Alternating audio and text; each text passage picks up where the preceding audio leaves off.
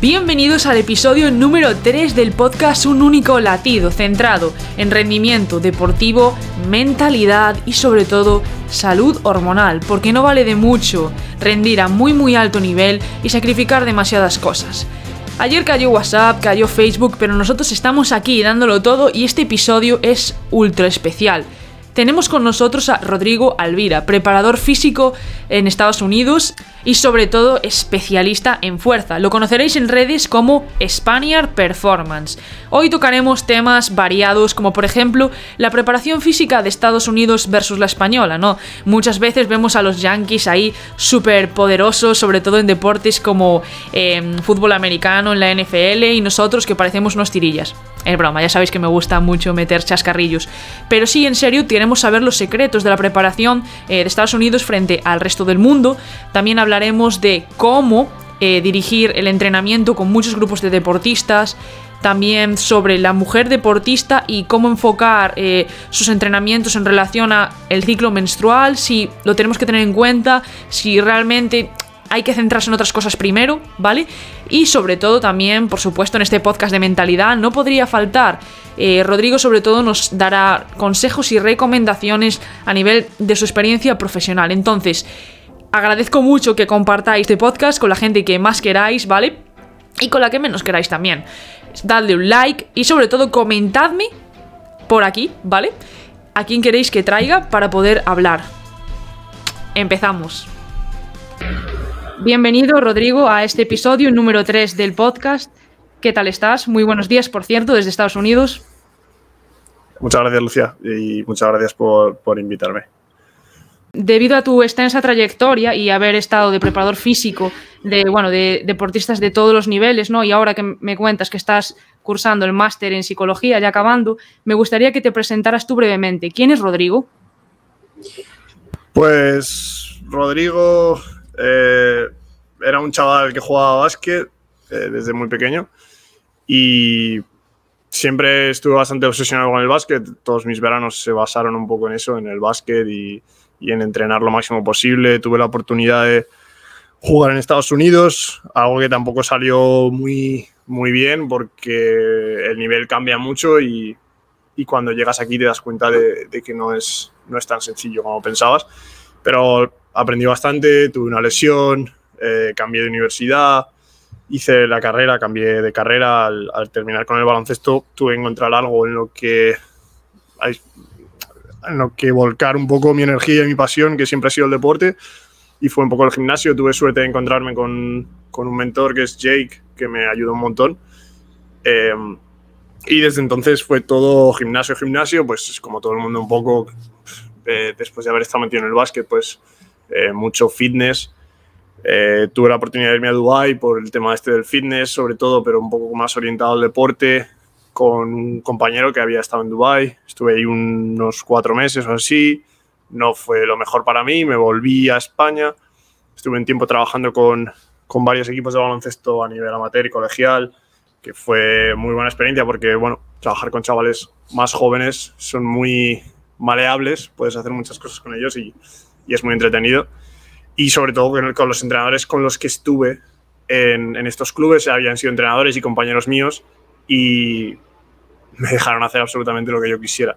Y eso fue, fue una pasada porque me permitió, te permite aprender, te permite equivocarte, porque es que sin equivocarte no vas a aprender y equivocarte eh, al final no tiene por qué eh, suponer un daño para nadie, sino no, no ser óptimo, pero es que nadie es óptimo. Entonces, eh, no permitir equivocarse es un error.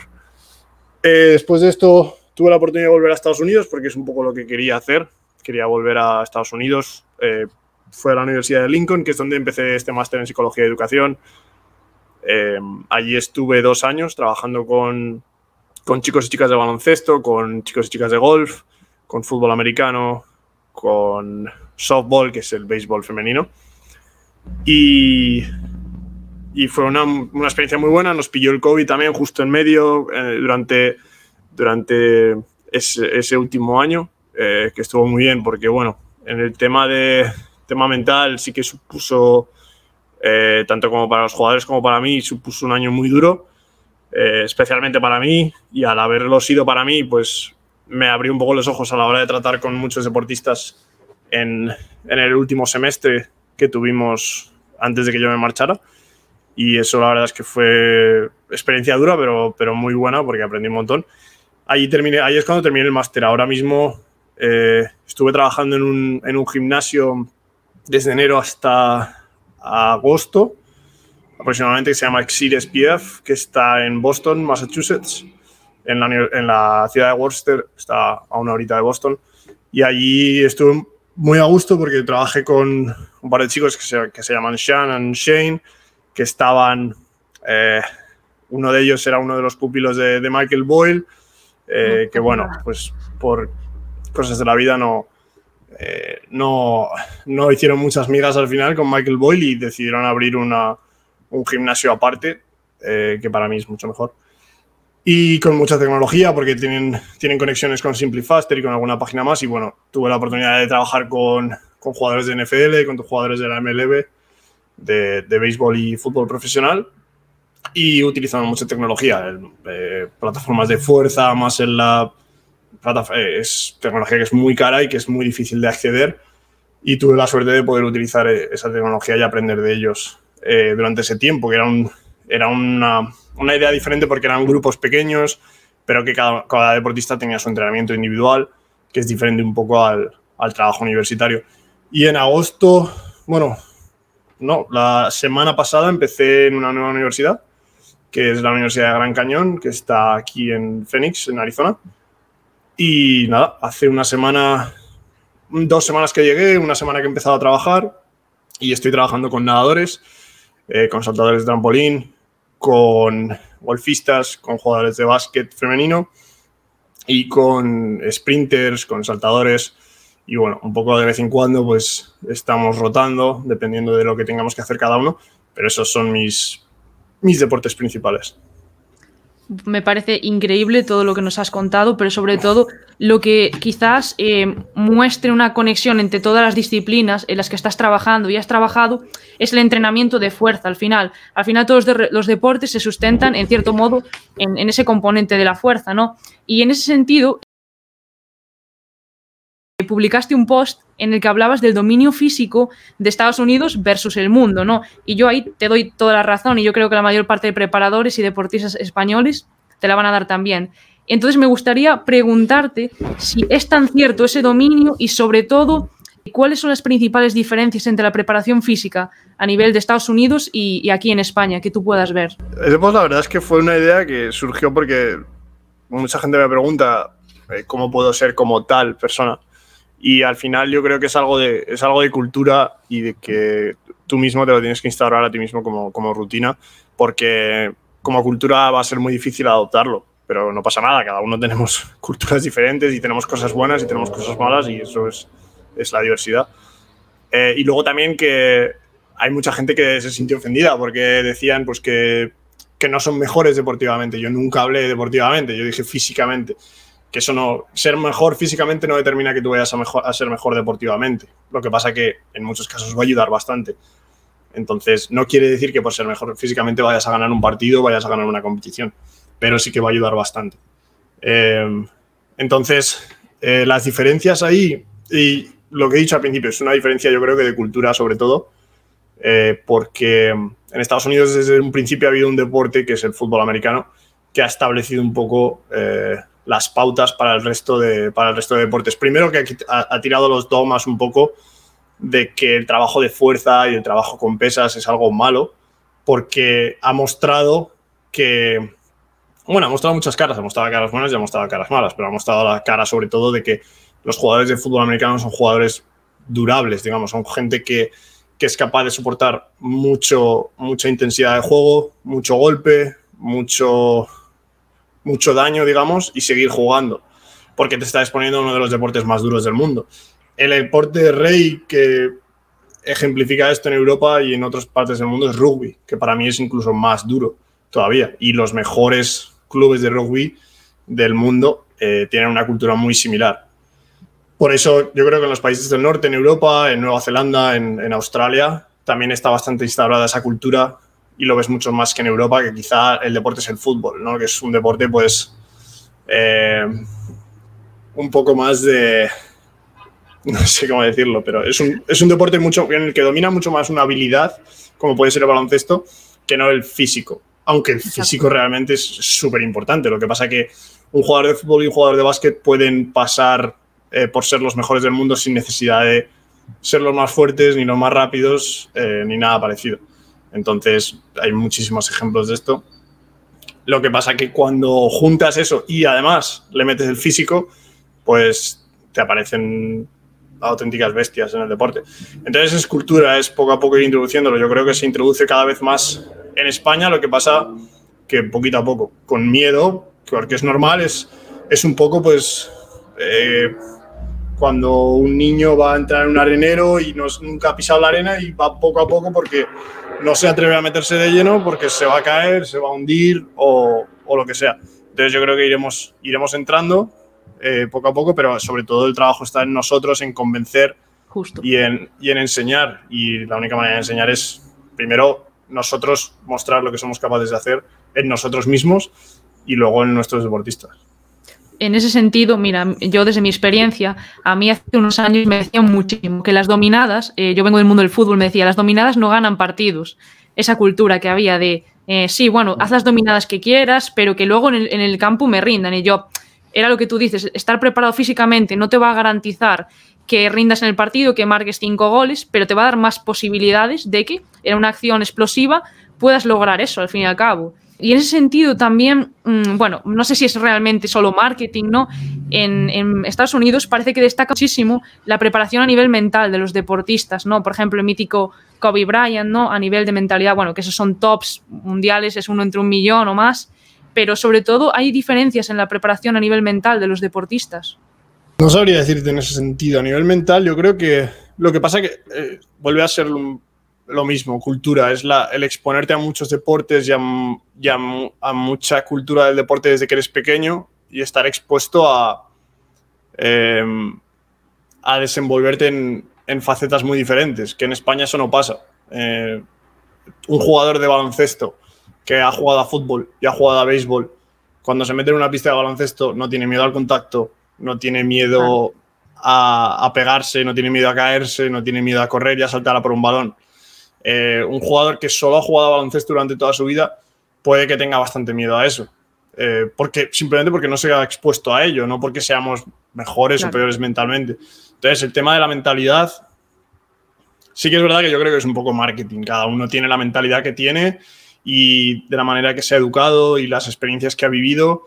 Y bueno, es verdad que cuando ves a jugadores de, de, de en, en, capas muy altas de, de la élite, sí que te encuentras muchos jugadores que no tenían otra opción, que era o trabajar como un loco o, o no llegar a nada. Entonces, eh, te encuentras con, yo creo que es un poco la vida lo que te educa, cuando lo has tenido todo desde pequeño, como yo creo que muchos de nosotros hemos tenido, incluso yo, pues yo creo que te, cuando te expones a situaciones más difíciles es más difícil, pero tienes que, tienes que esforzarte en ello y en el deporte pues es, es muy similar. Y luego intentar no instaurar eh, una de las cosas que yo siempre hablo, un poco del buenismo, el, siempre todo es bueno, todo es bonito, todo está bien, no pasa nada, que es verdad que hay que ser positivos y eso es súper importante, pero hay diferencia entre ser positivos, ser buenas personas y ser críticos con uno mismo y esforzarse y dejarse la piel y entonces eso es un poco... Yo tengo ejemplos de, un, de mi mejor amigo que ha pasado situaciones súper difíciles súper difíciles que yo no me podría imaginar pasar y es una persona capaz de lidiar con, con lo que le llegue de la manera más tranquila del mundo. Y yo no sé si sería capaz de lidiar con eso. Entonces es un poco lo que te has expuesto y lo que te ha llegado y lo que te has educado, sobre todo de pequeños, yo creo. Que desde pequeños, si, si no te. No hay que poner las cosas difíciles, pero yo creo que también no hay que darse, no hay que dar las cosas fáciles, aunque es verdad que como padres las, yo cuando sea padre o cualquiera que sea padre, yo creo que no quiere, directamente no quiere que, que esa persona pase dificultades, lo que quiere es que, que estén bien. Entonces supongo que habrá que encontrar un equilibrio. Exacto. Yo creo que es lo que tú comentabas, ¿no? No conoces realmente eh, hasta lo que es capaz tu mente, hasta que te tienes que jugar la piel, hasta que estás en una situación límite o quizás una dificultad a la que nunca te has enfrentado. Es decir, salir de esa zona de confort habitual, ¿no? Y en ese sentido, respecto a la preparación física y mental, ¿no? ¿Cómo se establecen los objetivos por etapas? Es decir, vamos a suponer, porque es cierto, ¿no? Que eh, la fuerza de base de los deportistas ahí ¿vale? Está bastante bien desarrollada, es decir, que cumplen con los criterios mínimos de fuerza general, en dominadas, eh, bueno, en tirón, empuje y patrones básicos, ¿no? Cómo una vez llegados a la élite eh, se ponen los siguientes objetivos de fuerza, cuando ya tienen muchos cumplidos. Sí. Sí, es que objetivos de fuerza, eso es otra cosa que muchas veces como preparadores físicos siempre buscamos encasillar las cosas y decir, este es nuestro objetivo, este es nuestro objetivo, cuando realmente yo lo hablaba el otro día con la entrenadora de golf porque entró a la oficina para hablar un poco del entrenamiento de golf y tal. La entrenadora de golf eh, hace alterofilia y le gusta el gimnasio. Y, yo le dije, tus jugadoras de golf son como mis jugadoras, somos como mis sprinters. Yo a la hora del gimnasio, yo creo que yo quiero, es verdad que no, no voy a exigirles lo mismo y no voy a buscar siempre lo mismo, pero sí que voy a entrenarlas con el mismo objetivo quiero que sean personas que sean capaces de moverse bien, quiero que sean capaces de ser lo más fuertes posibles, lo más rápidas y que sean durables y que puedan estar tres horas haciendo golf y no se cansen. Em, cada uno a niveles diferentes, pero como tal, eh, si tú te... Lo mismo, si vas a la élite un poco y vas a los deportistas, los mejores del mundo, si les exiges algún tipo de requerimiento de, nivel de fuerza, como dices, de dominadas, de sentadilla, de lo que sea, probablemente me, juego la piel a que la grandísima mayoría de ellos no cumplen ninguno o casi ninguno, porque no es, no es el objetivo principal. Mi objetivo es que esa persona sea lo más fuerte que pueda, eh, pero el que está en lo más alto probablemente no le ha dedicado tanto tiempo a eso, porque a lo que le ha dedicado tiempo es a ese al propio deporte en sí. Y lo otro ha sido algo, un suplemento. Si yo tengo un Kevin Durant, y él lo ha hablado muchas veces, o cualquier persona, a ese tío no le gusta el gimnasio. Y, cuando estaba en la universidad, hay muchos entrenadores que hablaban de ello, no quería estar en el gimnasio. Y, hacía lo que fuera para escaquearse del gimnasio y no hacía gimnasio. ¿Requerimientos de fuerza que Durant? Ninguno. ¿Se ha lesionado el tendón de Aquiles? Sí, pero decir que haber hecho trabajo de fuerza lo hubiera salvado de eso es ser bastante osado. Entonces, eh, hay que exigir requerimientos de, dentro de tu deporte y después intentar convencer al deportista y que confíe en ti para hacer un trabajo de fuerza. Pero yo no busco nunca, jamás, no tengo ningún objetivo de tienes que levantar esto, tienes que tirar con esto, no. Vas a tirar con lo máximo que puedas o con lo que toque ese día. Vamos a utilizar técnicas que lo hagan todo mucho más sencillo. Pero mi objetivo es ver que tú estás rindiendo mejor en la pista, que estás haciendo PRs en sprints eh, de natación o en tu, en tu evento de mariposa, o en tu salto vertical en básquet o en volei, o en tu bateo en golf. Y si eso va subiendo, yo voy a seguir haciendo lo que estoy haciendo. Eh, entonces es algo tan abstracto. Lo que yo acabo de decir ahora, muchos entrenadores dirán, pues es que me has dicho todo y no me has dicho nada a la vez. Pero esa es la cosa, que no, que querer calcularlo todo y tenerlo todo bien medido va a ser primero que se te va a ir la olla si intentas medirlo todo si tienes muchos deportistas y no vas a ser capaz. Y luego te vas a dar cuenta de que esos datos a veces no indican absolutamente nada, porque yo llevo cuatro años midiendo datos de deportistas y me doy cuenta de que a veces eh, el deportista que, me ha saltado fatal eh, el día anterior o estaba muy cansado o me daba cualquier dato malo, digamos, perdona, eh, al día siguiente en el partido me ha metido 30 puntos. Y ha hecho dos mates y, y yo le había dicho al entrenador que ese deportista no debería jugar mucho. Entonces yo lo primero que hice es quedar fatal con ese entrenador porque me dijo, ¿y, esto por qué me lo has dicho si el tío me, ha metido 30 puntos? Entonces, eh, es más un juego mental y es un juego de conocer a la persona que no, que no un juego de números. Los juegos de números son interesantes también y si encuentras alguna correlación de vez en cuando se pueden aplicar, pero es, es difícil de, de aplicar incluso en deportes más paramétricos, como por ejemplo la alterofilia y todo esto, al final, tener una muy buena sentadilla como requerimiento sí que te puede hacer bueno, quizás hasta cierto punto, pero no te va a garantizar que luego la arrancada tengas la, el ritmo adecuado y, todo lo demás, que es lo que consiste en rendir mm. en tu deporte. El deporte es la, habilidad en sí es la fuerza, entonces eso sí que es otra, otra cosa completamente diferente.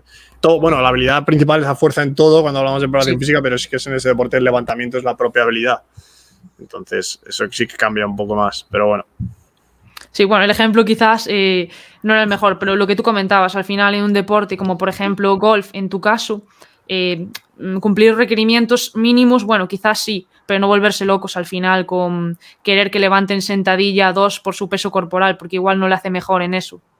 Claro, claro, eso al fin, primero que, primero que yo creo que no lo van a conseguir jamás, porque, porque no les va a motivar y no van a querer hacerlo. Segundo, objetivos, claro, sí que quiero tener mis objetivos mentalmente, yo sí que me, me creo una serie de objetivos, quiero que esa persona pues se mueva mejor, quiero que esa persona pueda entrar en nutación y contranutación, en pronación y supinación, que pueda andar bien, que no tenga dolores, que, que mejore el swing, cualquier cosa que en, ese caso el mejor, la mejora del swing va a tener que ser valorada por él mismo y por su entrenador, no por mí. Eh, pero sí que quiero, mi objetivo principal es que tener feedback. Uno, me encuentro mucho mejor. Dos, del entrenador, esta persona lo está haciendo mucho mejor. Ese es, ese es el feedback que yo quiero el feedback de fuerza dentro del gimnasio, eh, si esas cosas están sucediendo, lo verás aumentar poco a poco y, habrá días que estará mejor y habrá días que estará peor. Pero, por ejemplo, mis jugadores de golf masculino, eh, lo único que quieren es hacer algo intenso, porque el golf no es algo tan intenso. Entonces, quieren, vienen al gimnasio buscando verse más grandes, tener abdominales, eh, tener más bíceps, hacer brazos y al final hacer eso es lo que les hace sentir bien. Y que ese jugador gane pues 5 kilos de masa muscular, porque es lo que le apetecía hacer, es lo que a ese jugador le hace rendir mejor. ¿Por qué? Porque se ve mejor en el polo, porque lleva los pantalones más apretados, porque, porque se le marca más el culo. Entonces, eso, eso es lo que le apetecía a él y, si eso es lo que hemos conseguido y se le ve, va con muchísima más confianza en, en, el, en, la, en, las competiciones de golf, pues eso que ganamos. Eh, todo lo demás, el, el golf, es, eh, todos los deportes en, sí son tan eh, determinantes por la habilidad que mi trabajo de fuerza no va a determinar que ellos hagan mejor en la competición, sí que va, va, a determinar otras cosas, como dices tú, pues esa situación en la que hay que cambiar de dirección, en la que hay que estar en una posición rara y, y mi tejido es durable y es capaz de hacer eso. Pero incluso en esas situaciones el propio deporte ha hecho más de lo que he hecho yo, porque el haberte expuesto a esa situación una vez tras otra vez tras otra vez es lo que ha hecho que tú seas cómodo en esas, en esas posiciones. Y quizá yo lo que he hecho es simplemente aumentar un poco más la durabilidad, mejorar la recuperación, cosas así. Pero bueno, eh, es como que tenemos miedo a quitarle importancia a nuestro trabajo cuando ya nuestro trabajo es muy importante de por sí. Eh, conseguimos muchas cosas con nuestro trabajo y, es, y la gente entiende que es, que es necesario. Pero nuestro trabajo una de las cosas que no tiene es ganar competiciones. No lo tiene y es así. Tiene ayuda de manera indirecta en otras cosas, pero nosotros no ganamos competiciones. Somos parte del proceso y ya está. El que gana competiciones es el propio deportista con, con su deporte. Exacto, y en eso me recuerdas a que muchas veces los entrenadores, sobre todo, dicen a los preparadores físicos, eh, yo quiero que sean como motos, ¿no? Para que me rindan. Y muchas veces cuando se pierde se apunta al preparador en muchos deportes de tú eres el causante de que no estén como motos, no llegaron al campo bien, y es como, disculpa, existen muchas más cosas a nivel táctico, a nivel... Existen tantos factores en deportes de equipo especialmente, que es lo que comentas. Eh, al final cada deporte es un mundo y eso, nuestro trabajo, no tenemos que quitarle importancia porque, jolín, nosotros lo que tú dices, al final hacemos que no se lesionen tanto al menos, evitar probabilidades de lesión y sobre todo eso, que estén cómodos y confiados en sí mismos. Sí, pero bueno, eso es el deporte, hay que echarle la culpa a alguien. O sea, que el, entrenador le va a echar la culpa al prepa, eh, eh, los directivos le van a echar la culpa al entrenador, y eso va a ser una cadena al final que, que, siempre va a ser así, pero bueno, eso es parte del deporte y eso no va a cambiar nunca. O sea que eso al final, intentar convencer a un entrenador de eso, si tú ya no te, si tienes un buen entrenador que le has convencido de tu sistema de trabajo, él nunca te va a echar la culpa. Si tienes un entrenador que es nuevo y no te conoce y lo que sea, y pasa algo mal o, o tiene cualquier error por lo que sea, pues sí, probablemente vaya a echarte la culpa de vez en cuando o vaya a ver rifirrafes o lo que sea. Pero bueno, eso es, es lo que hay, no hay, no hay mucho más. Eso es como todo, la palabra responsabilidad, que hay que saber utilizarla. Y bueno, eh, en ese sentido, cambiando de tema, eh, tú, Rodrigo, tienes mucha experiencia, sobre todo también en el entrenamiento en mujeres, ¿no? Y al final, eh, las mujeres somos diferentes a nivel fisiológico por, por, muchos puntos, ¿no? Sobre todo por el tema del, ciclo menstrual, ¿no? Que es el segundo ciclo más importante en nuestra vida. Y en ese sentido, eh, en Estados Unidos, ¿trabajáis de un modo distinto entre chicas y chicos? ¿Tenéis en cuenta el ciclo menstrual o, cómo hacéis? Eh, pues esto es además una cosa que yo medía mucho al principio, cuando trabajaba con deportistas femeninas individuales y además escribí algún artículo y me informé mucho del tema, que ahora hace tanto que, lo hice que muchas de las cosas se me han olvidado, pero em, he llegado a un punto, primero que cuando empecé a meterme en, un, en, en grupos con deportistas femeninas, con entrenadoras femeninas o masculinos, cuando nombraba el tema a los entrenadores, lo primero que me decían es que, ni de coña, que no, que no íbamos a hacer eso, que primero que las reglas de la NCA son bastante, no se conoce muy bien realmente sobre eso y, y, cualquier deportista que le sienta mal, cualquier entrenador que vea algo, un padre, algo, cualquier cosa que se, se denuncie o cualquier cosa puede acabar con un problema con, con la universidad. Entonces, eh, son cosas que no se tratan normalmente. Em, sabemos que son importantes y que de vez en cuando pueden afectar, sobre todo cuando estamos hablando de competición, cuando estamos hablando de lesiones y cosas similares, pero, pero bueno, creo que, creo que en un equipo femenino profesional, creo que podría, porque es una institución que, que trabaja por sí sola, que no depende de una institución mayor y que son personas completamente adultas ya, creo que se puede intentar y que si estás llevando un grupo pues, de 10, 20 jugadoras, puedes intentar aplicarlo, sobre todo a la hora de la planificación un poco de competiciones, de, entrenamientos, de competiciones ya no porque supongo que las competiciones pues estarán establecidas por, otro, por, otro, por otros directivos, pero en el tema de entrenamiento sí que lo puedes, sí que lo puedes eh, modificar un poco. Pero ya te digo, aquí en el tema de universitario, cuando trabajas con jugadoras más jóvenes, primero que yo creo que el impacto que va a tener al fin y al cabo no es tan grande. Eh, entonces, quizá es una capa menor y una capa por encima es volver a lo de antes. Es un poco, si yo tengo una jugadora con la que me comunico todos los días, sé que está más cansada, sé que eh, cada X tiempo tiene un bajón en, pues en alguna medida que yo tomo, eh, que me comenta pues, que esos días no se encuentra bien o cualquier cosa, ya sé que, directamente con eso eh, tengo claro, no, no, no, sé si está pasando por ese momento o no, pero tengo claro que es un momento en el que ya no, no se encuentra bien y, directamente si tú no te encuentras bien no vas a rendir bien. Buscamos, creo que buscamos muchas veces un razonamiento muy complejo a todas las cosas eh, y vamos a las capas más inferiores de todo, de en qué periodo, en qué parte del ciclo menstrual está, eh, qué tipo de recuperación está teniendo, eh, qué, qué, está comiendo exactamente, eh, teniendo en cuenta que no estoy comiendo hamburguesas todos los días, pero capas muy, muy bajas de todo cuando al final tienes la capa superior que es la importante de cómo te encuentras. No me encuentro bien, me encuentro muy cansada, me encuentro sin ganas, desmotivada. Punto, ya está. ¿Por qué? Por 200.000 cosas que pueden estar pasando que yo, preguntándole, quizá ya no me lo quiera contar o él no me la quiera contar. Entonces, eh, prefiero irme a capas superiores, ser bastante más, vas a ser más efectivo y vas a ser capaz de identificar que esa persona no quiere trabajar, no se encuentra bien, modificas el entrenamiento, te lo comunicas con la entrenadora o le dices, oye, asegúrate de decir a la entrenadora, vete a hablar con el fisio, con el fisio eh, cualquier cosa y, ya está, y no tienes que darte más, más caña con eso. De todas maneras, ya sé que no me meto muy en detalle. Primero, no me meto muy en detalle con el tema del ciclo menstrual porque hace mucho que lo estudié, mucho me refiero a dos, tres años y no he vuelto, como no lo he utilizado de manera práctica, es algo que no, ahora mismo no te sabría, no me sabría meter en materia y en teoría, eh, porque es verdad que muchos hemos escrito artículos y hemos hablado en podcast de todo esto, pero luego, ¿cuánta gente lo ha podido aplicar realmente? Porque aplicar esto parece muy, muy fácil, pero es muy complejo. Primero, que tienes que tener la confianza de las jugadoras luego que tienes que traquear cada uno y luego tener en cuenta que la literatura tampoco es tan clara, es decir, que han encontrado en muchos casos que sí, que, que a nivel hormonal y a nivel neural muchas cosas cambian durante el ciclo menstrual, pero que a cada una de esas, de esas deportistas le afecta de manera diferente. Entonces, una deportista que durante la misma parte del ciclo menstrual puede tener mayor laxitud de ligamentos, otra puede que no la tenga tanto y puede que no tenga ese problema. Entonces, son cosas tan variables de persona a persona que por eso digo que es mejor irse a una capa superior y preguntarle qué tal te encuentras.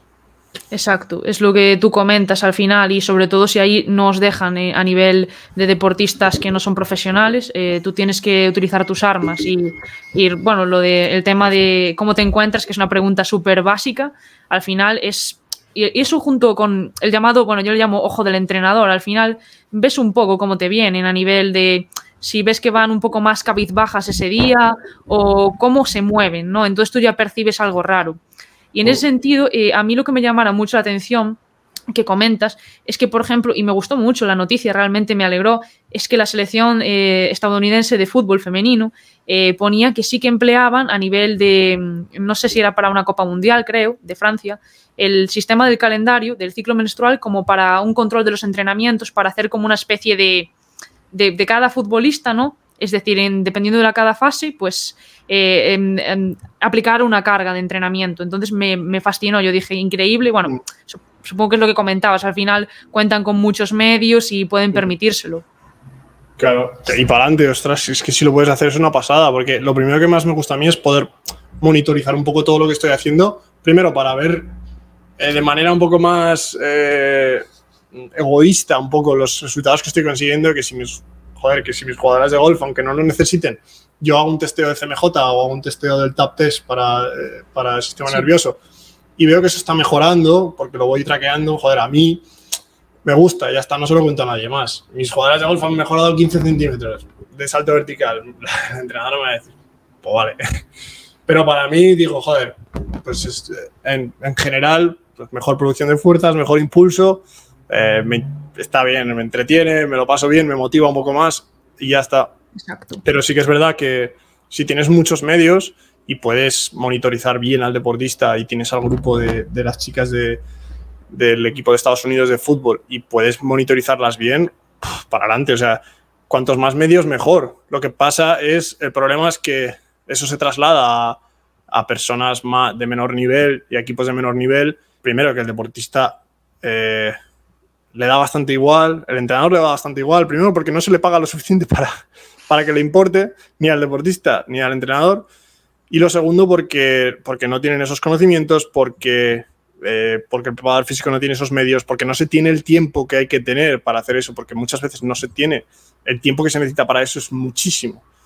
Eh, entonces, hay veces que hay que saber cuándo hacerlo y cuándo no, y ya está. Y cuando haya que hacerlo, pues tienes que informarte a tope y y hacerlo. Pero por eso mismo digo muchas veces que hay muchos libros que se leen que lo único que hacen es confundir más, porque te enseñan metodologías muy complejas que no son aplicables en, el 99,9% de los casos. Si llegas al 99, al, al 1 por, al 0,01%, en ese momento no te preocupes que habrá alguien que lo ha hecho antes que tú y que te podrá educar en eso y tú tendrás tiempo para educarte en eso y hacerlo. Pero no te, no te prepares para algo que no va a pasar, porque vas a, te vas a liar. Prepárate para lo que, vas, lo que tienes enfrente y poco a poco irás sumando conocimientos y si llega un momento en el que necesitas esos conocimientos, los, los adquirirás. 100%. Y en ese sentido, en el entrenamiento en mujeres, eh, bueno, tú me comentabas antes que al final que hagan muchos deportes desde pequeños, ¿no? Que no solo se dediquen, por ejemplo, al, hockey, que hagan fútbol, que hagan voleibol, ¿no? Es, muy bueno a nivel, bueno, a nivel ya de sistema nervioso, de plasticidad y todo, es perfecto. Eh, en, ese, en, ese, sentido, eh, en entrenamiento de la fuerza en mujeres, ¿cómo lo vais introduciendo desde edades tempranas? Eh, la verdad es que yo con chicas más jóvenes, o sea, cuando yo trabajé con chicos más jóvenes de entre 12, 13, 14 hasta 16 años, nunca trabajé con chicas. Eh, siempre he trabajado con chicas a partir de la edad universitaria, a partir de los 17 años. Entonces, el trabajo, de, el trabajo, pero de todas maneras, el trabajo que yo haría de fuerza, de pliometría, no, no diferiría en nada. Si, si, si, cambiara en algo, y en algo cambia, cuando tengo, ahora tengo nadadores y nadadoras muchas veces a la vez en la misma sesión, lo que lo que cambia si cambia algo es que las chicas hacen más. Hacen más y más intenso que los chicos, porque son capaces de lidiar con mucha más carga de la que son capaces de lidiar los, los chicos, tanto a nivel mental como a nivel físico. Entonces, eh, ¿por qué? no sé, podemos ponernos a leer estudios, pero me dan un poco igual, porque sé que es así y en la mayoría de, las cosas, de los casos son capaces de hacerlo. Eh, si es verdad que si el chico está acostumbrado y la chica no, pues está claro que la chica no va a hacer más volumen que ese chico, pero y si están al mismo nivel de, de, estar expuestos a un estímulo, la chica siempre va a ser capaz de hacer más. Es más, en todos los tests del TAP test, que es un test simplemente de, de, reflejo del sistema nervioso, todas, todas, todas las chicas tienen mejores números que los chicos. Que simplemente es un número que yo miro eh, eh, de manera aislada en cada uno de ellos para mejoras o cambios. Pero si lo miras de manera absoluta, todas las chicas tienen mejores números. Mejores números estoy viendo de que si estamos hablando de valores entre 40 y 90, de que todas las chicas se encuentran entre 70 y 90 y todos los chicos se encuentran entre 40 y 60. Todos. O sea, lo único que. La única diferencia para mí con una chica es que puedo, puedo exigirle más. Puedo exigirle más porque es capaz de sufrir más y porque es capaz de esforzarse más, porque es capaz de escuchar más, porque es capaz de hacer más caso y porque es que simplemente están más dispuestas en muchos casos. No siempre, ¿eh? no siempre, está claro que no siempre. Sí, claro. Pero es un tema que hablábamos el otro día con uno, uno de los chicos que teníamos en prácticas con, conmigo. Yo a las chicas es que casi no tengo ni que decirles nada, tengo que estar con los chicos, porque las chicas van, tienen la marcha puesta y hacen el entrenamiento y a veces, a veces ni toman el descanso que, que, yo les digo que tienen que tomar. Si tienen que tomar dos o tres minutos, dicen que no, que no, que al minuto ya están bien, que pueden hacerlo. Y los chicos pueden tomarse cinco. O sea, eso depende de, del deportista, pero eso, la única diferencia que he encontrado yo hasta ahora ha sido sí. esa, que las chicas son más constantes y, y entrenan más fuerte que los chicos pues me parece bestial lo que comentas porque normalmente eh, por un malentendimiento se tiende a sobreproteger eh, a las mujeres en el sentido de eh, haz menos, haz menos intensidad, ¿no? Y es lo que comentas, es todo lo contrario. Eh, tienes que conocer más a tus deportistas y para que mejoren, porque si no nunca le vas a dar el umbral necesario para que pasen al siguiente escalón. Sí, y a ver, esto también yo creo que yo creo que es un concepto porque digamos en personas que no que no están en el deporte, dentro del deporte, yo creo que sí que hay una diferencia entre mujeres y hombres diferente, eh, por cualquier, o, la había antes, quizá ahora yo creo que ya no tanto. La había antes quizá por, quizá por el trabajo, por el estilo de vida, lo que fuera. Eh, pero cuando te metes en el deporte en el que tanto chicos y chicas se han expuesto al entrenamiento, la diferencia es brutal. Las chicas son capaces de entrenar más y más fuerte y eso no pasa nada, es así, es lo que hay y ellas van a ser capaces de tolerar más volumen y ya está, y vamos a hacer más volumen. Eh, no siempre va a ser así, tienes que, tienes que tener claro que chicas y que chicos eh, claro. caen dentro de esas categorías, por eso al final te vas al individuo, pero normalmente, por eso a mí entrenar chicas siempre me ha gustado mucho.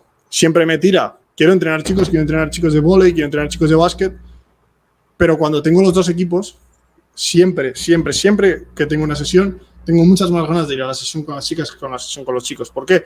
Porque los chicos lo único que hacen es descargar las pilas que tengo al máximo. Llego al final de la sesión que no quiero hacer absolutamente nada. Entonces, y las chicas no. Llego, salgo de la sesión con ganas de otra sesión. Y eso me ha pasado.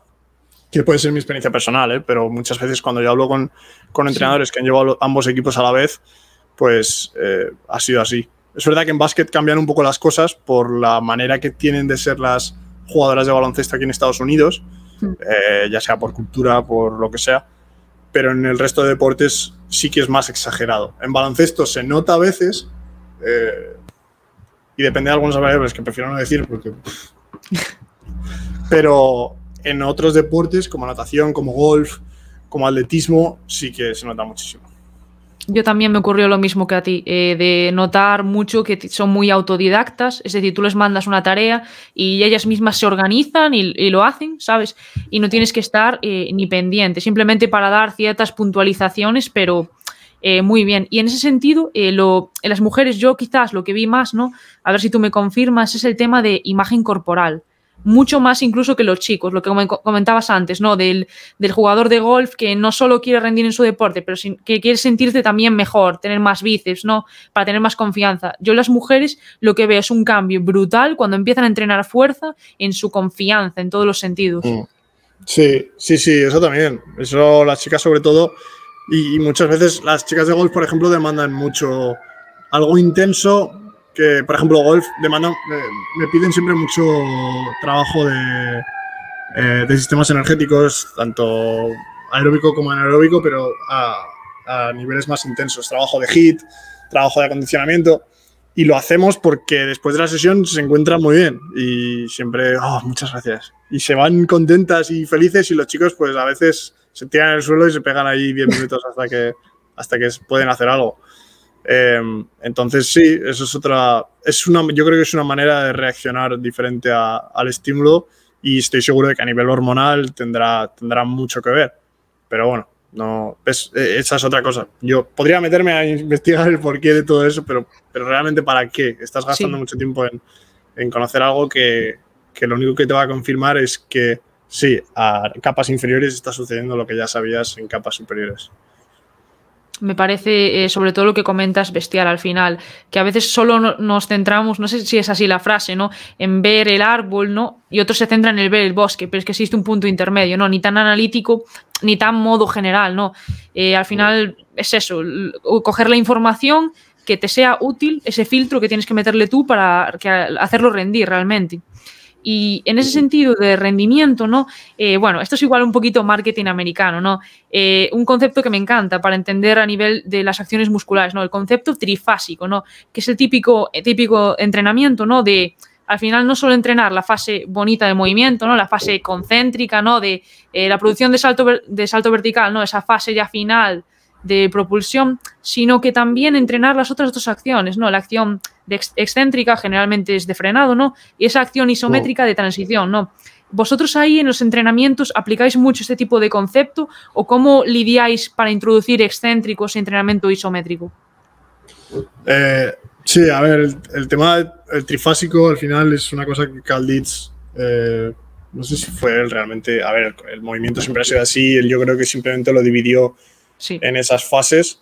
Eh, para el tema del entrenamiento de fuerza, porque siempre se ha conocido el tema del, entrenamiento excéntrico, isométrico y concéntrico, y él lo puso un poco dentro de una metodología de entrenamiento que a mí fue una de las primeras, digamos, metodologías cuando yo me expuse a entrenar deportistas a nivel universitario, porque me gustó mucho simplemente porque hace el entrenamiento muy intuitivo, hace algo, lo hace muy, muy fácil de ejecutar.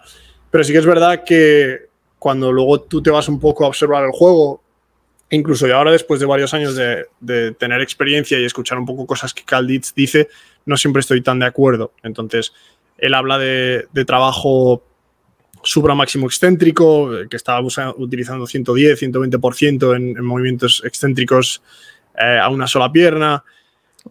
Al final, eh, todas esas cosas producen adaptaciones bestiales porque te estás exponiendo a una intensidad que tu sistema nervioso y tu sistema muscular y tu sistema estructural, digamos, o cambian o, la palman.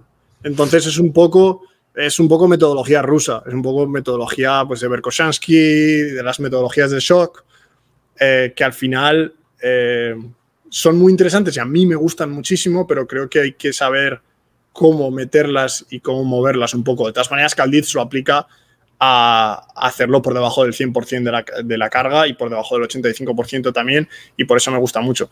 Eh, al trabajo excéntrico, eh, trabajo excéntrico, eh, digamos, de 5 segundos de excéntricos, 6 segundos de excéntricos, siempre me ha gustado mucho.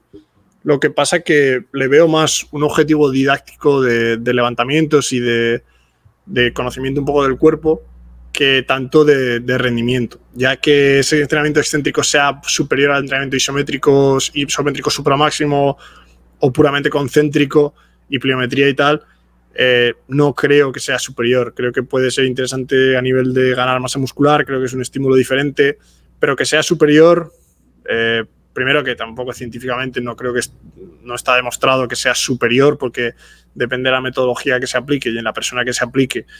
Eh, los resultados cambian constantemente. Creo que lo sigo manteniendo en muchos casos porque enseña muy bien, eh, digamos, cómo realizar una serie de levantamientos si quieres utilizarlos, que no quiero que la persona sea experta en hacer levantamientos, pero sí que quiero que sea capaz y sea consciente a la hora de si quiero que esa persona mueva kilos o los mueva bien o lo que sea, quiero utilizarlo para que esa persona sea consciente de eso. Eh, creo que sí que con la parte de isométricos dio en el clavo porque sí que se ha visto primero que los isométricos, la, fatiga que causan es infinitamente menor a nivel estructural, eh, tanto los supramáximos como los de aguante, y el trabajo puramente concéntrico más de lo mismo. Entonces creo que esas, esos dos métodos son los que yo voy a utilizar con un deportista que, por ejemplo, quiere saltar más, quiere correr más, quiere ser más fuerte.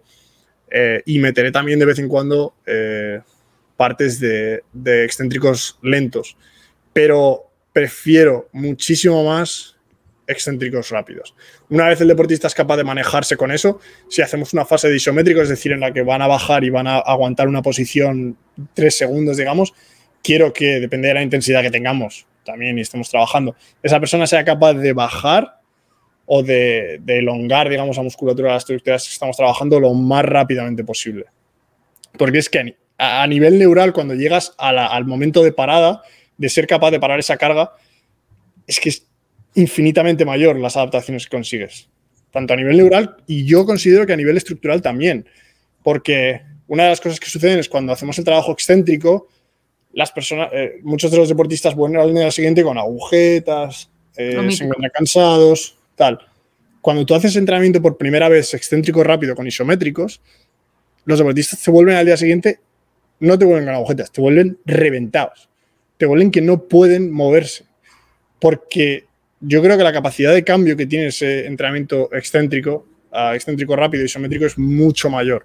Lo que pasa que también es mucho más difícil de hacer y al causar tanta fatiga, tanta fatiga a nivel neural y a nivel estructural, mmm, hay que ver cuándo meterlo. Tienes que meterlo de una manera, porque es que aparte no es que no te permita competir, es que tampoco te permite entrenar otra cosa, otra capacidad al día siguiente. Entonces, es muy difícil saber cuándo meterlo y hacerlo de manera consistente para que puedas adaptarte. Entonces, me parece una idea genial para, para, entender el movimiento, para entender esa capacidad de relajación y contracción rápida que tienen que tener los deportistas. Que ya te digo, es un libro que yo siempre recomiendo y yo me quiero volver a leer porque es buenísimo. Enseña muchos, buenísimo. enseña muchos conceptos que son muy interesantes, el trabajo oscilatorio, el trabajo de tempo, cómo manejar un poco los volúmenes, aunque realmente de los volúmenes que él trata ahí yo, por ejemplo, me he alejado porque siempre los he utilizado, porque están establecidos por él y creo que son buenos volúmenes, pero creo que en muchos casos se puede hacer un poquito más. Si, si prestamos atención a la pérdida de velocidad, que es una de las cosas que yo utilizo ahora siempre para establecer el, el volumen de entrenamiento. O sea, ya no me fijo en, en series y repes porque tengo cinco deportistas y esos cinco, a la intensidad que yo le doy y a la velocidad que yo le doy, uno va a hacer cuatro, uno va a hacer siete, uno va a hacer cinco y uno va a hacer dos. Entonces, mm, no puedo mandarle cinco repes a todos. Para mí, eso sí que me parece subóptimo, digamos. Entonces, si tengo la posibilidad de adaptar el, el VBT, pues, pues lo hago así. Yo también, eh, yo también soy muy fan de, sobre todo, la programación del entrenamiento por velocidad y, sobre todo, ver eh, la pérdida de velocidad en la serie y entre series, me encanta. Pero bueno, grupos grandes sí que es, quizás es un poco más descontrol, ¿no? A menos que tengas unos cuantos encoders, porque al final los deportistas sí pueden aprender a utilizarlo, es muy sencillo y tal, eh, pero me parece una idea perfecta sobre todo para, para, eso, para autorregular bien el entrenamiento. Y ya por último, y yo creo que esto no te va a gustar mucho, porque creo que te escuché el otro día hablar de los ejercicios preventivos que llama la gente por aquí, ¿no? Y eh, hablando de las acciones musculares, ¿no? Generalmente las isométricas y las excéntricas, eh, ya ahora mismo en España muchas escuelas asocian eso excéntrico. Isométrico, por ejemplo, los típicos nórdicos para isquiotibiales, ¿no? Con preventivo, ¿no? Y en ese sentido, ¿qué te parece la palabra preventivo, aislado? Aislado, así vamos a hacer preventivos. ¿Qué quieres? Que no dijera o que el desayuno. no, eh, esto simplemente a mí me molesta porque no solo en preparación física, es que yo creo que en, en, general, en nuestra generación, o en mi generación, o en las generaciones más jóvenes, mm, mi madre es profesora de lengua. Y una de las cosas que siempre me ha dicho es que hay que cuidar el vocabulario, que hay que leer, tal y cual, y yo siempre he pasado un poco. Pero cada vez me doy cuenta y cuando leo, hay muchos estudios respecto a esto, que me gusta leer más estudios de sociología y ver un poco cómo evoluciona el planeta y cómo nos hacemos más tontos cada día, porque es así. Y una de las cosas que se ven muchas veces es que no cuidar el vocabulario y no, no saber utilizar las palabras correctas para expresarte, primero, causa un, un, si lo miras de manera objetiva, peores notas, peor capacidad de expresarse, peor capacidad de comunicación, mayores niveles de depresión, mayores niveles de ansiedad, porque la persona no es el lenguaje y la capacidad de comunicarse es, es que es lo más importante que tenemos para socializarnos entre personas. Entonces, cuando se trata del lenguaje, y yo que soy una persona que como hablo mucho en inglés, llevo mucho tiempo hablando en inglés, comete una cantidad de faltas de ortografía, mis colegas me, me, me, me apalean todos los días que hablamos dentro del chat. Eh, pero intento siempre, a nivel de vocabulario, de palabras, utilizar las palabras adecuadas para comunicarme con la persona y expresarle lo que quiero. Primero, porque expresándote de una manera errónea puedes venderle, puedes expresarle algo que no es realmente cierto y que cuando te expongas a lo que sea, al entrenamiento o a lo que sea, para decir, hostia, eh, que pero no ibas a prevenir las lesiones de mis jugadores. Entonces, un entrenador que no conoce el mundo del entrenamiento, un jugador que no conoce el mundo del entrenamiento y de la aprobación física, tú le dices prevenir lesiones y no, es que no, nos cabe en la cabeza, pero porque no estamos dentro de la cabeza de esas personas. Pero no esas personas escuchan prevenir lesiones y van a prevenir lesiones. Yo voy a entrenar y no me voy a lesionar. Yo, tengo a, en redes sociales al tío este, el knee sobre the toes guy o como se llame, que va diciendo por ahí que nunca se va a lesionar. Estoy esperando el día que se parta el ligamento cruzado para que se dé cuenta de que eso no es así, que deje de vender una cosa que no es así, porque tiene miles de personas, tiene 5, 6 mil, 7 mil personas entrenando con su método y tiene mil historias de gente que le ha ido bien, ¿vale? Y las otras 4 o 5 mil, porque yo conozco a decenas que han venido a mi entrenamiento porque tu entrenamiento les ha reventado las rodillas. Entonces, hay que saber cómo expresarte en ese sentido. Entonces, utilizar palabras como prevención. Es que no está mal, que, yo sé muchas veces que los entrenadores no tienen ni la menor mala idea al utilizar esa palabra. Es verdad que yo hago memes, me mofo, me río, me enfado, pero porque tengo, tengo esa conciencia acerca del vocabulario, de que hay que cuidar el vocabulario y que tenemos que ser capaces de expresarnos, y es una de las cosas que provoca muchos problemas el no ser capaz de expresarse. Y y segundo, que, puedes vender ideas erróneas y que, y que aunque no lo hagas, puedes... Yo hay una de las cosas que dentro de España Performance hago mucho marketing y la gente que me ha seguido le saldrán mis anuncios de vez en cuando. Pero lo que intento hacer siempre es no vender nada que es falso o que cuido mucho mi vocabulario y me cuesta mucho hacer anuncios. Y cuando trabajo con la gente de marketing, me dicen, tío, nos das unos anuncios que es que parece que estás dando un sermón en la iglesia porque e-, eres demasiado correcto, véndelo un poco más, dale un poco más de hype. Y yo no, porque es que no, no quiero hacerlo, porque no quiero confundir a nadie. Creo que la gente compre lo que yo tengo porque confían en lo que yo voy a hacer, pero que tengan claro que no es una medicina de nada. Y ese es el problema. Eh, y luego, pues hay otros términos que, bueno, otro meme tengo preparado para sacar que es regenerativo, el entrenamiento regenerativo. No sabemos qué es regenerar. Tío, ¿qué es regenerar? Regenerar es Regenerar es lo que tu cuerpo hacer. Tú vas a reventar al cuerpo. El cuerpo se va a regenerar. Y tu entrenamiento regenerativo de hacer mm, unas elevaciones de tobillo o un posicionamiento de respiración de 90-90 no regenera absolutamente nada. Lo que regenera es hacer un entrenamiento máximo de 120% y al día siguiente no te preocupes que, que notarás cómo tu cuerpo se regenera. Pero tú no has regenerado nada, tú lo has reventado. Entonces, entrenamiento regenerativo y andando descalzo por el césped y haciendo cuatro gomas de aquí para allá. Primero que, o sea, si aún yo estuviera haciendo entrenamiento excéntrico y dijera que estamos haciendo algo regenerativo, aún te lo compro. Pero ahí sí que no estás haciendo nada regenerativo, es decir, ahí sí que estás consiguiendo adaptaciones. Eh, en, el entrenamiento, en estos entrenamientos que estás haciendo no estás consiguiendo ningún tipo de adaptación. Estás consiguiendo que, que el deportista se mueva, que mande eh, flujo sanguíneo a la zona y que se encuentre mejor. No estás regenerando nada, estás simplemente ayudando, eh, bueno, quizás estás ayudando a que el cuerpo se regenere. Vale, te lo puedo comprar así, pero aún así es que sigues, sigues siendo equivocado. Entonces, simplemente eso, que, que utilicemos el lenguaje adecuado. Que si nos cuesta, que si tenemos que expresarnos en tres palabras en vez de una, utiliza tres palabras, que no pasa nada. Que decir que prevención de lesiones es más fácil porque son dos palabras que decir reducir el riesgo a lesionarse, que es muy difícil. Ah, no me jodas. O sea, es que no. No, lo que pasa es que no te apetece cambiar tus ideas y no te apetece, no te apetece cambiar tu mentalidad. Entonces es tu problema. Entonces estás ante una persona que no quiere cambiar, que no es capaz de, de criticarse a sí misma y tampoco quiere criticar a los demás, por supuesto. Pero entonces aíslate en un agujero y entrena a tu misma persona durante toda tu vida. Pero no te metas en un sitio en el que, en redes sociales o en el mundo en general, que lo que tiene que hacer es criticarse y crecer. Estoy totalmente de acuerdo contigo y ya te dejo un meme para la siguiente. Probablemente es entrenamiento de activación. Ese también este es otro también, ya tienes la idea. Sí, sí. Esa es bueno, otra, es otra terrible. ¿eh? me ha encantado este podcast absolutamente contigo y me gustaría preguntarte, eh, ya que, bueno, pudimos ver toda la experiencia que, que, tienes, ¿no? Y al final, jolín, no solo la experiencia, ¿no? Que es una persona que sabe filtrar y sabe traducir lo difícil a lo fácil, ¿no? Eh, si tienes algún tipo de recomendación para entrenadores, eh, como por ejemplo yo o cualquiera que te esté escuchando, o deportistas, para, mm, para, como, para progresar. Es, es, un poco general la pregunta, pero algo que desde tu experiencia te haya servido mucho para no estancarte.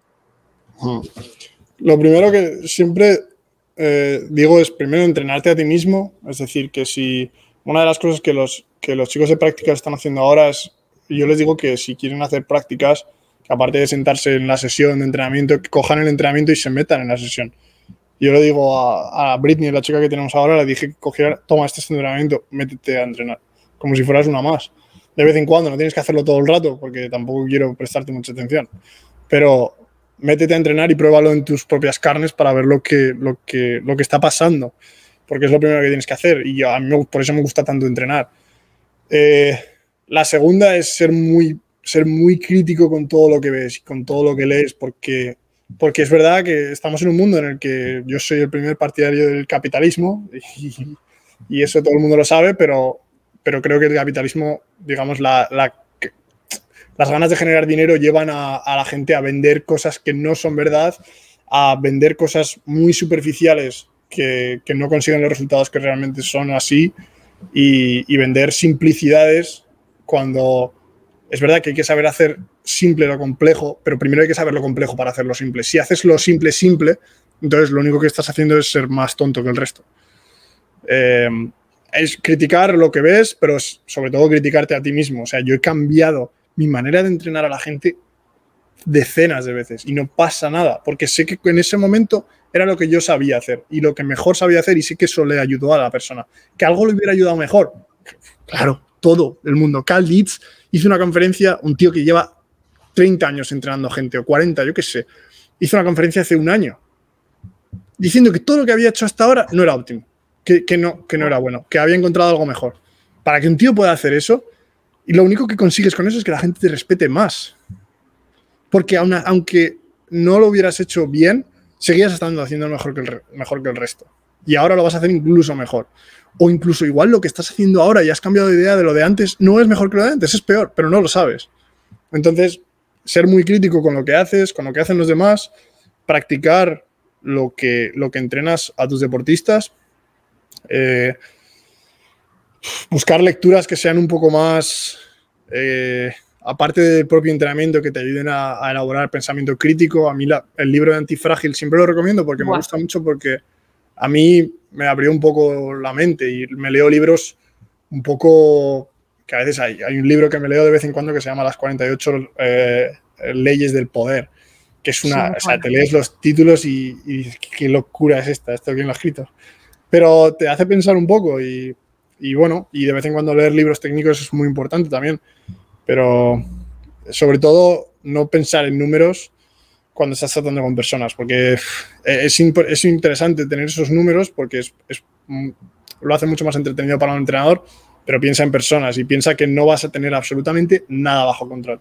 Tienes nada bajo control y cuando antes lo aceptes, mejor, porque, porque vas a ser capaz de entrenar con mucho, más feliz y, y, y además acercarte mucho más a tus deportistas.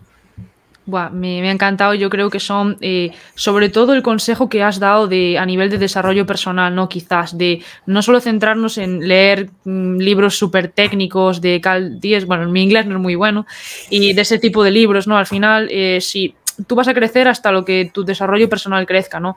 Y eso es clave. Y ya por último, eh, una mantra o un, una mantra es mío, un mantra o una frase que, que te guía a la hora de, por ejemplo, de prosperar tanto en la vida como en los entrenamientos. Por ejemplo, la mayor parte de la gente dice constancia sobre perfección, por ejemplo, ese es un mantra. ¿Cuál sería el tuyo? El ser crítico con todo lo que ves y contigo mismo, eh, que nada es tan importante como parece.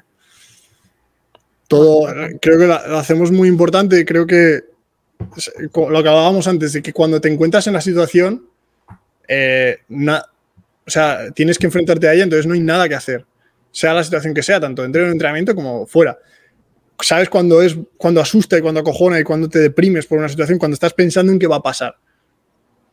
Pero cuando estás dentro, ya no, eso ya no es así, ya no pasa. Entonces, yo siempre hablo de mi, de mi mejor amigo que pasó por esa situación muy difícil de una enfermedad y claro, si él hubiera estado pensando, yo estoy pensando en que eso me va a pasar a mí y me ha pasado, he sufrido mucho por ello porque pienso que me puede pasar y, lo paso muy mal en términos de enfermedad, en términos... Él ha estado dentro. ¿Y qué me dice? Pues lo que me ha tocado. Ya está. Lo, lo lucho, lo salgo y punto. Y a seguir con lo siguiente. Entonces, que al final nada es tan importante como parece. Exacto, es como la mítica frase en parte de cuando te persigue un tigre no te da tiempo a estar deprimido ni te da tiempo a, pensar en nada, solo piensas en huir tu, tu, instinto al fin y al cabo, ¿no? Y bueno, ¿dónde podemos encontrarte entonces? Buah, pues eh, Spaniard Performance en Instagram, Spaniard Performance en TikTok, a ver si crezco ahí, un poquito de visititas por ahí. No, en YouTube Spaniard Performance también. Eh, la página es spaniardperformance.com, ahí están los programas de entrenamiento. Y eso, alguna cosilla más que va a ir saliendo. Estoy preparando una pequeña formación con unos chicos que, bueno, ya, saldrá, haremos un directo y tal. Eh, bueno, formación es más una charla yo hablando un poco de lo que pienso, de lo que hago, porque formar un poco, pues creo que todavía no estoy preparado para formar a nadie. Eh, y ya está. Instagram, sobre todo, es lo que más utilizo, aunque tendré que empezar a diversificar. Así que pues TikTok y YouTube. Pues nada, de todas maneras ya van a quedar tus redes sociales puestas aquí en la descripción. Muchísimas gracias por todo. Realmente es una sorpresa haberte conocido en persona a, distancia, pero Colin, yo creo que has aportado muchísimo. Y Phoenix, Arizona, si alguien quiere venir a, a pasar verte un verano calorcito, cuando abran las fronteras, encantado. Pues muchísimas gracias por todo, Rodrigo. Muchas gracias, Lucía. Tú, eh, hace muy poco tiempo, creo,